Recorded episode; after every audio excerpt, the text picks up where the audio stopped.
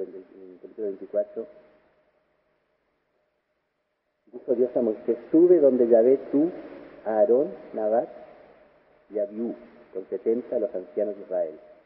Os postraréis desde lejos. Solo Moisés se acercará a Yahvé. Ellos no se acercarán. Tampoco el pueblo subirá con ellos. Vino pues Moisés y refirió al pueblo todas las palabras de Yahvé y todas sus normas. Y todo el pueblo respondió a una voz, haremos todo cuanto ha dicho Yahvé. Entonces escribió Moisés todas las palabras de Yahvé y levantándose de mañana alzó al pie del monte un altar y doce estelas por las doce tribus de Israel. Luego mandó a algunos jóvenes de los hijos de Israel que ofreciesen holocaustos e inmolaran novillos, como sacrificios de comunión para Yahvé. Tomó Moisés la mitad de la sangre y la echó en vasijas, la otra mitad la derramó sobre el altar. Tomó después el libro de la alianza y lo leyó ante el pueblo que respondió, obedeceremos y haremos todo cuanto ha dicho Yahvé. Entonces tomó Yahvé la sangre, roció con ella al pueblo y le dijo, esta es la sangre de la alianza que Yahvé ha hecho con vosotros según todas estas palabras.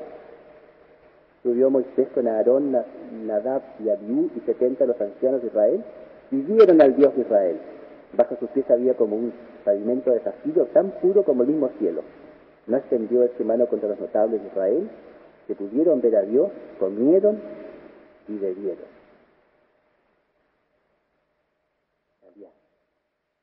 Y esto también es, es, una, es una imagen que después se va, se va a cumplir en plenitud en Cristo, la alianza.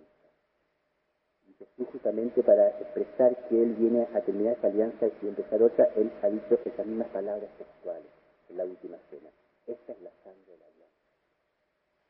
Será derramada.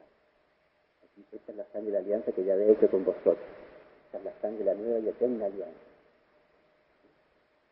Será derramada por vosotros y por todos los hombres para el perdón de los pecados. Entonces, pero antes de hacer la alianza, eh, Moisés lee, lee la, el libro de la alianza. Y lo leyó. Digo, esto les propone Dios a ustedes. ¿Qué les parece? Parece bien. Obedeceremos y haremos todo cuanto ha dicho Yahvé. Entonces viene el sacrificio a la alianza, los holocaustos.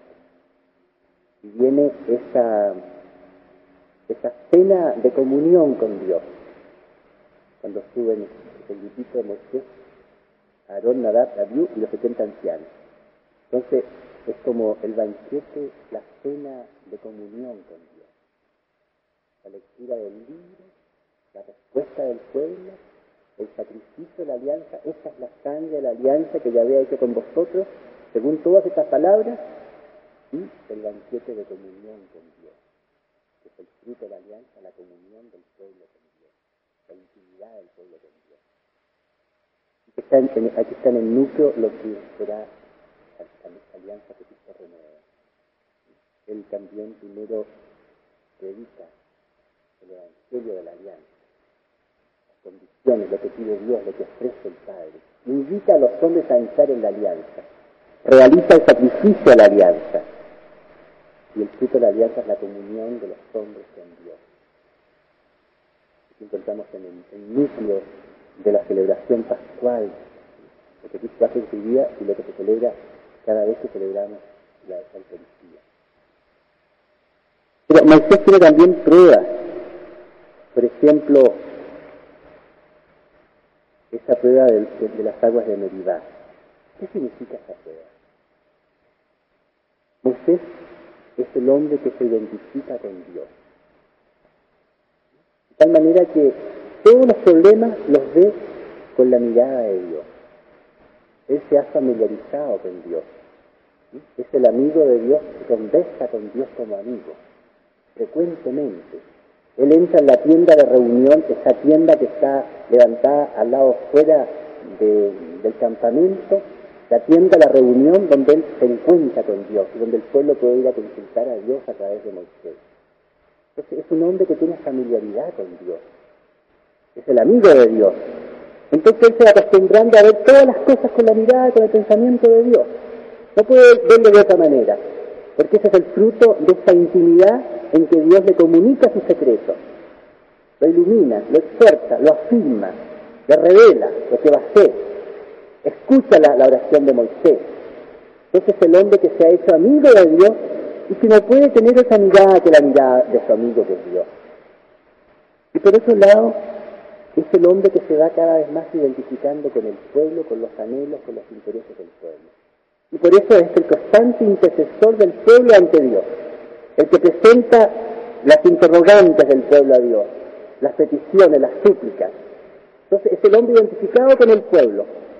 En un momento, esta identificación con el pueblo, de tal manera se sintió unido al pueblo, que llegó algunos momentos a participar en su pecado.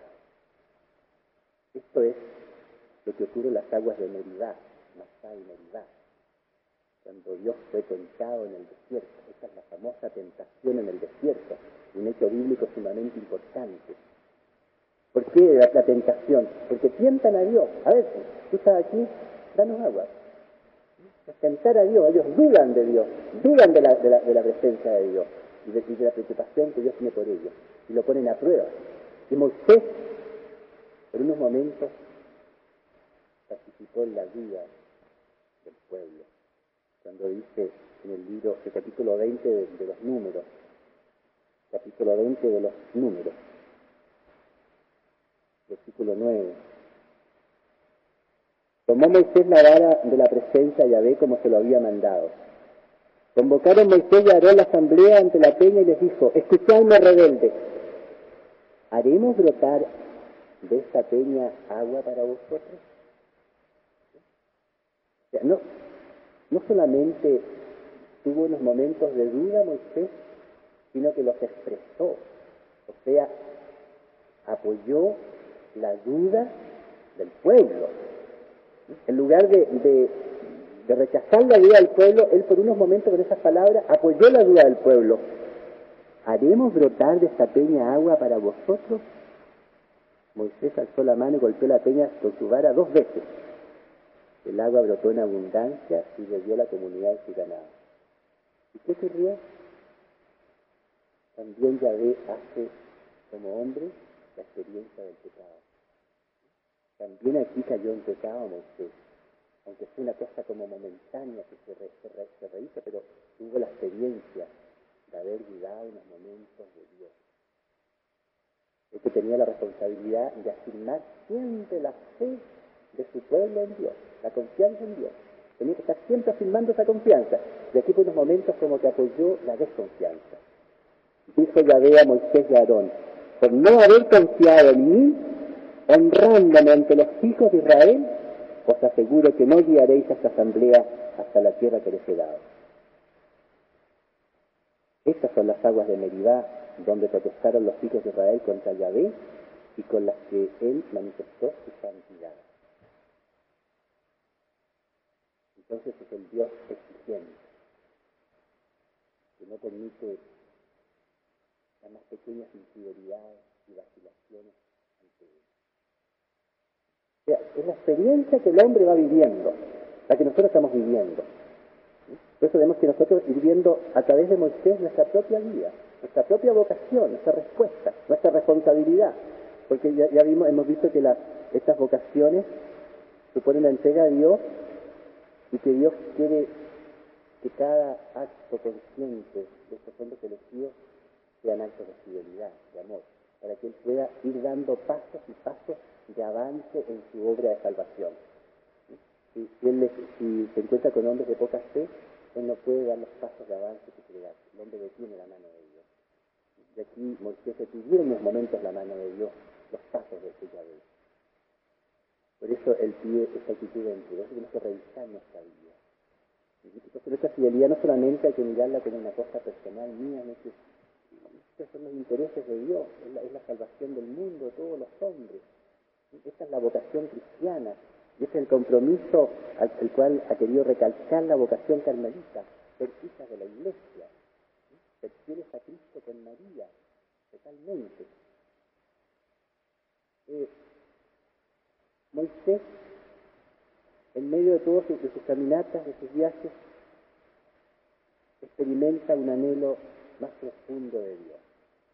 Es lo que nos va a narrar el capítulo 33 del Éxodo.